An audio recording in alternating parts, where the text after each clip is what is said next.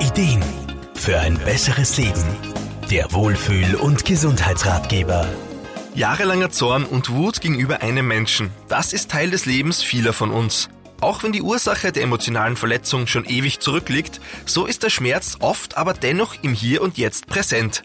Ganzheitlicher Therapeut Wolfgang Brunner-Frumann. Das kenne ich von vielen Klienten, aber um ehrlich zu sein, auch von mir selbst, denn man muss es so sagen, wie es ist, von jemandem verletzt zu werden, das gehört einfach zum Leben dazu.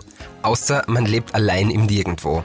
Wir sollten also nicht andere Menschen vermeiden, nur um ja nicht verletzt zu werden. Wir sollten uns viel, viel lieber die Frage stellen, wie wir mit Verletzungen umgehen. Verletzungen prägen uns. Auch wenn die Verletzung lange zurückliegt, so fühlen wir alle dazugehörigen Emotionen, wenn wir an die Verletzung denken. Und das oft sehr intensiv. Manchmal mit den Jahren sogar noch stärker, weil durch das jahrelange Grübeln der Groll noch stärker geworden ist. Ein Schlüssel dafür, sich von Schmerz und Wut zu befreien, ist Vergebung.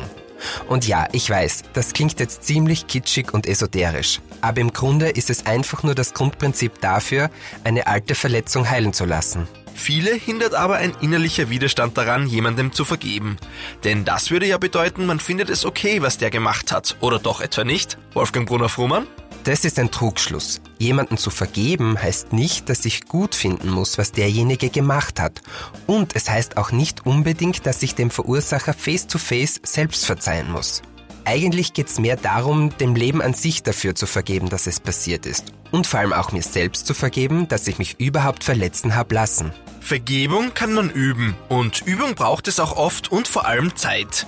Aber schlussendlich können nicht nur körperliche, sondern auch seelische Wunden heilen. Eines muss man sich ganz klar machen. Eigentlich fügt man sich ja nur selbst Schaden zu, indem man am Schmerz festhält und nicht vergeben kann. Dem Verursacher nämlich, dem schadet man mit der eigenen Verbitterung so gut wie nie.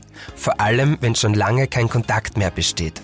Damit Wunden heilen können, müssen wir die Bedingungen schaffen, damit der Heilungsprozess in Gang kommen kann.